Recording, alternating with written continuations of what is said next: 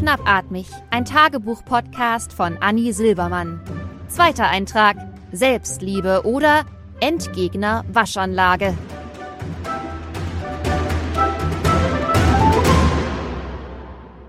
Liebes Tagebuch, der schöne Arzt hat mir einen Infobrief gegeben.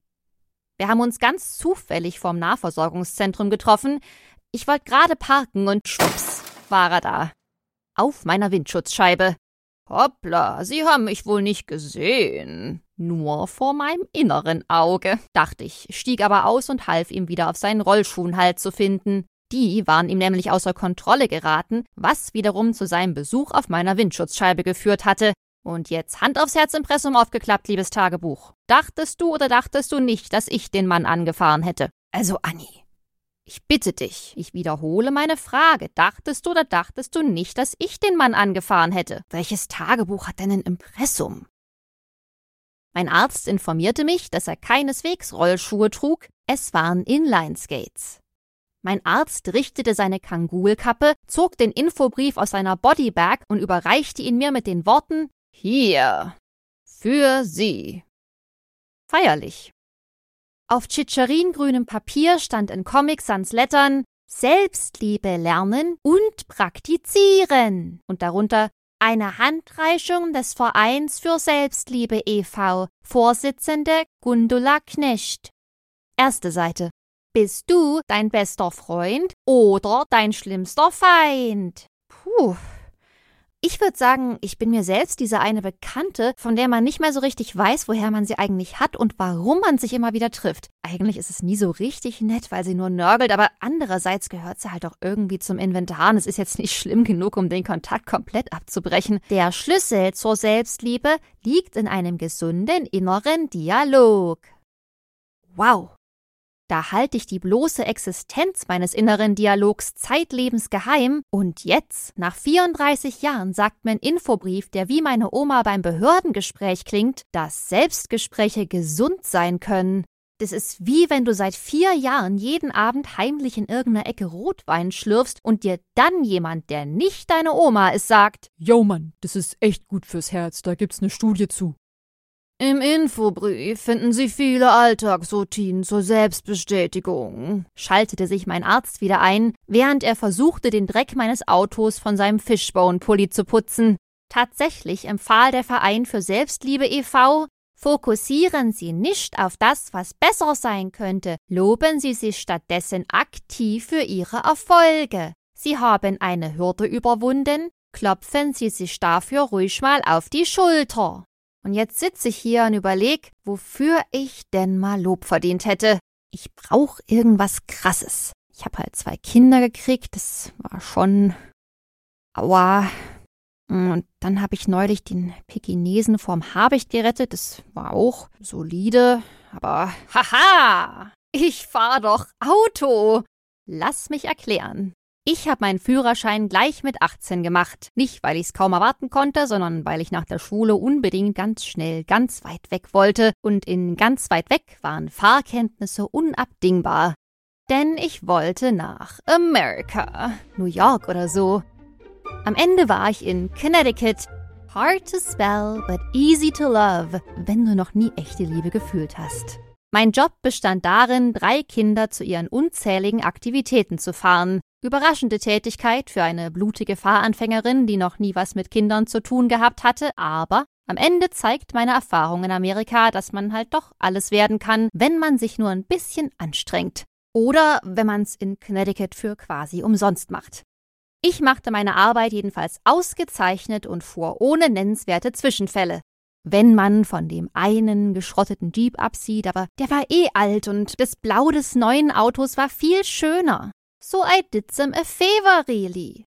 Unfallfreies Fahren in Amerika ist auch echt nicht schwer. Niemand fährt schnell, weil die Amerikaner nicht so gerne in Autos sterben wie wir Deutsche. Die haben ihre eigenen Mittel und Wege. Und Parken, die Beulenpest unter den Fahrmanövern, gibt's als Konzept auch nicht. Man lässt das Auto einfach auf irgendeiner riesigen asphaltierten Fläche stehen und gut ist.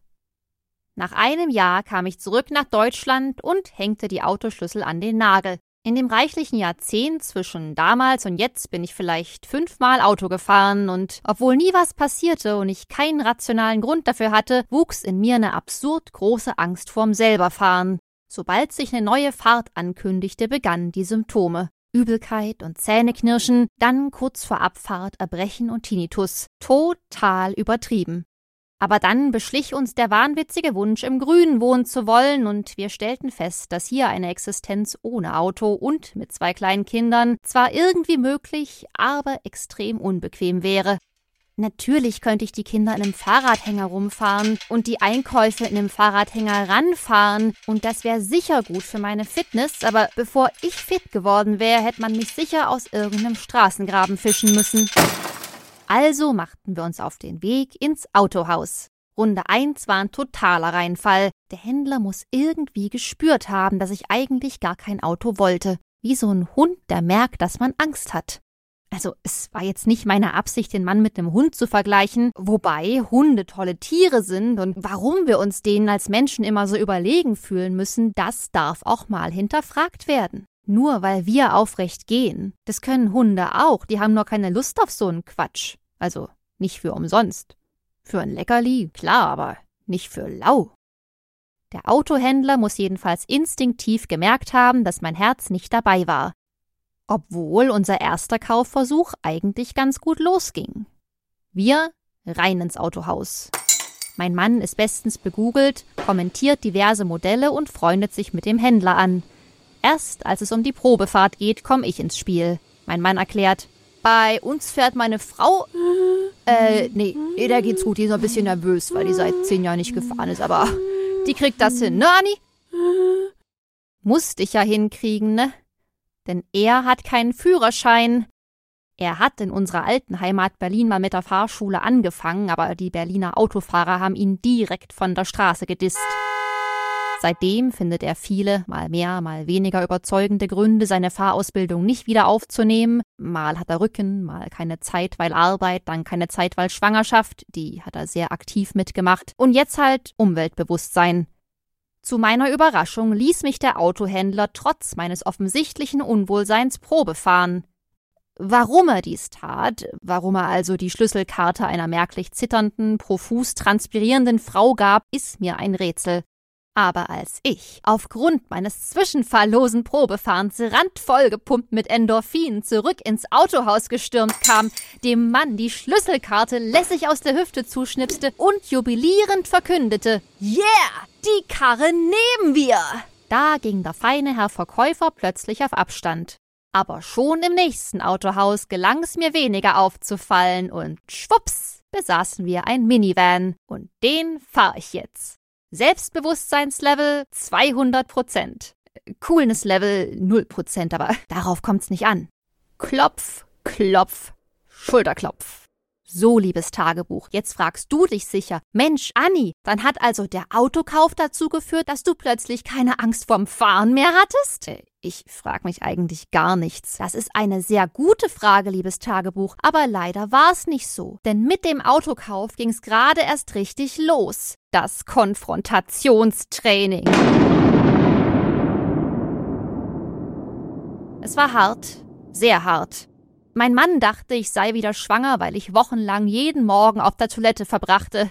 Brechend. Dann dachte er irgendwann, ich entwickle eine manische Depression, weil ich das Haus morgens zutiefst resigniert meines baldigen Ablebens gewiss verließ, nur um kurz darauf so triumphierend zurückzukehren, als hätte ich gerade was ganz Großes vollbracht. Hatte ich ja auch. Ich war gefahren und am Leben. Panik vorm Fahren ist übrigens eine offiziell anerkannte Phobie keine Fake-Phobie, wo man einfach mal klarkommen muss. Wie Angst vorm Sterben oder so. Um als wirklich panikfreie Autofahrerin zertifiziert zu werden, reicht es leider nicht, ohne Brechtüte zum Auto zu kommen.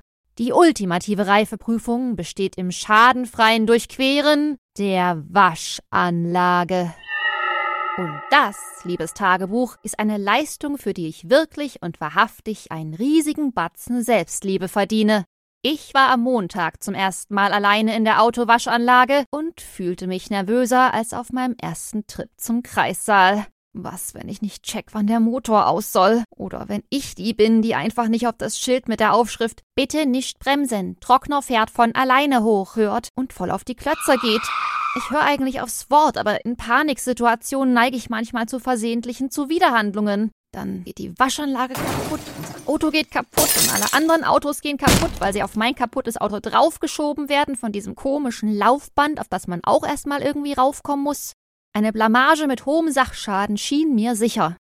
Aber das Auto war sehr dreckig und Dreck ist nicht so meins, auch wieder so ein Thema für sich, so dass am Ende mein Bedürfnis nach Reinlichkeit über meine Angst vor der Waschanlage siegte. Da hat der eine Zwang die andere Phobie ausgehebelt. Praktisch. Aber nicht jede Angst ist wie gesagt gleich eine Phobie. Waschanlagenphobie ist definitiv so ein Fake-Ding, wo man einfach mal klarkommen muss. Und das bin ich.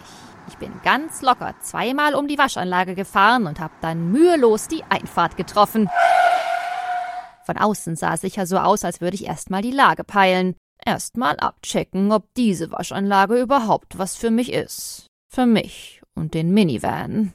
Tatsächlich waren die zwei Runden eine gute Möglichkeit, mich zu stählen und den Einfahrtswinkel zu berechnen, und schwupps, schon stand ich vorm Maul der Waschanlage denn genau so sah die Einfahrt für mich aus, wie das weit aufgerissene Maul eines Buckelwals, inklusive Barten. Biblisch war das. Der Herr am Einlass erkannte trotz meiner galanten Anfahrt wohl meine Unsicherheit, ich spar mir den Hundevergleich an der Stelle, und fragte freundlich Eh mal komplett? Ich nickte und reichte ihm mit zitternder Hand 20 Euro und erhielt kein Rückgeld. Teures Trauma, ich kam dem Maul des Wales näher, schaffte es, mein Auto auf neutral zu stellen und ergab mich in mein Schicksal. Plötzlich stand die Welt still. Die Waschanlage hatte angehalten, weil das Fenster hinten links einen kleinen Spalt breit offen war. Fast wäre ich also ertrunken. Die Waschanlage wusste das natürlich nicht von selbst, der nette Herr vom Einlass hatte interveniert. So gesehen sind 20 Euro ein völlig gerechtfertigter Preis für mein Leben. Langsam setzte sich wieder alles in Bewegung. Es wurde duster. Überall Wasser und Schaum, Wasser und Schaum, Wasser und Schaum, Wasser und Schaum. Das gleichmäßige Klatschen der rotierenden Lappenschwingdinger, denn Bürsten sind schlecht für den Lack, versetzte mich langsam in einen tranceartigen Zustand der tiefen Entspannung. Wenn man weiß, wie es geht, ist eine runde Waschanlage definitiv mein Top-Self-Care-Tipp. Da wird man in drei Minuten so richtig mitgenommen in eine geheimnisvolle Unterwasserwelt voller Mystik und Wunder. Ich habe fürs nächste Mal auch eine Playlist vorbereitet. Für die Einfahrt Conquest of Paradise, also die epische Startsequenz, wo die so summen. Dann Wahllaute, Interpret egal, die sind alle gut. Und schließlich ab Ausfahrt Orinoco Flow, von Enya. Was sonst?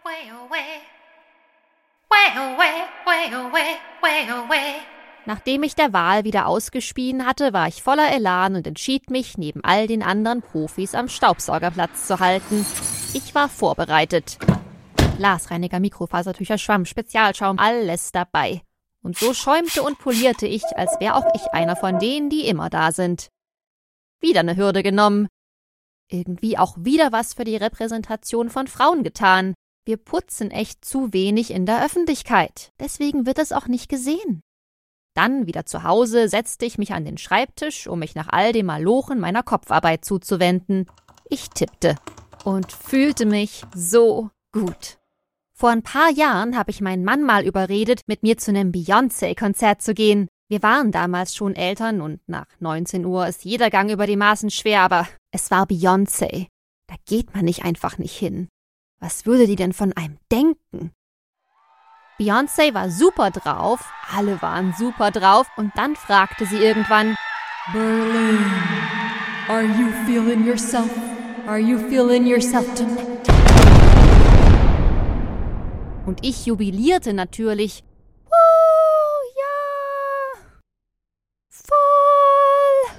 aber das war nicht echt. Am Montag hingegen, am Montagmittag nach der Waschanlage, da fühlte ich mich. Ich hatte keine fünf Minuten getippt, da gesellte sich mein Mann zu mir. Ich strahlte ihn an. Ich hatte erwartet, dass mein Mann meinen Triumph auch würde fühlen können, aber stattdessen schaute er irgendwie belustigt. Und das ging gar nicht. Ich fühlte mich wie wie so eine mächtige, unbezwingbare Raubkatze oder so.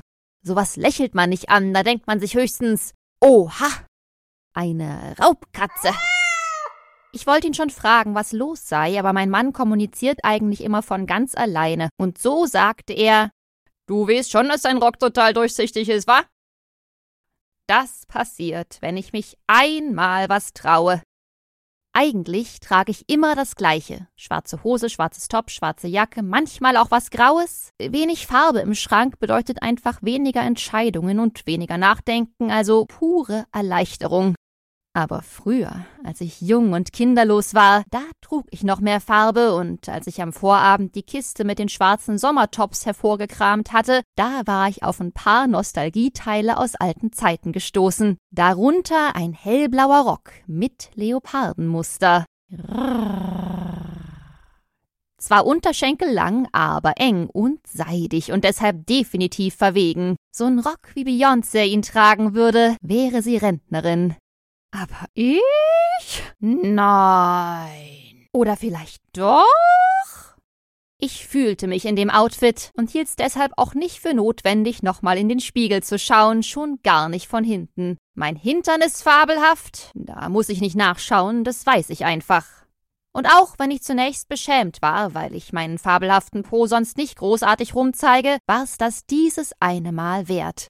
Diese 41 unfreiwillig entblößten Minuten am Staubsaugerplatz mit nem schaumigen Schwamm in der Hand wie Jessica Simpson in ihrem Video zu These Boots are made for walking, die mussten sein. Einfach weil ich rückblickend weiß, dass es der durchsichtige Beyoncé-Gedächtnisrock war, der mir das Selbstbewusstsein gegeben hat, den Endgegner Waschanlage herauszufordern. Und dabei einfach zu wissen, Honey, du bist eine emanzipierte Frau Du trägst Rock, auch wenn man das natürlich nicht muss. Frau sein hat ja ganz viele Facetten. Dinos zähmen, Konzerne leiden, Kinder kriegen, andere Frauen Kacke finden, weil es das Patriarchat das so sagt. So Jagd gehen, vegan sein, Hose tragen, jada, jada, jada. Jedenfalls fühlst du dich in deinem geilen Outfit und du kannst das. Gut gemacht, Anni. Ich lieb dich. Manchmal. Mach's gut, liebes Tagebuch. Bis nächste Woche.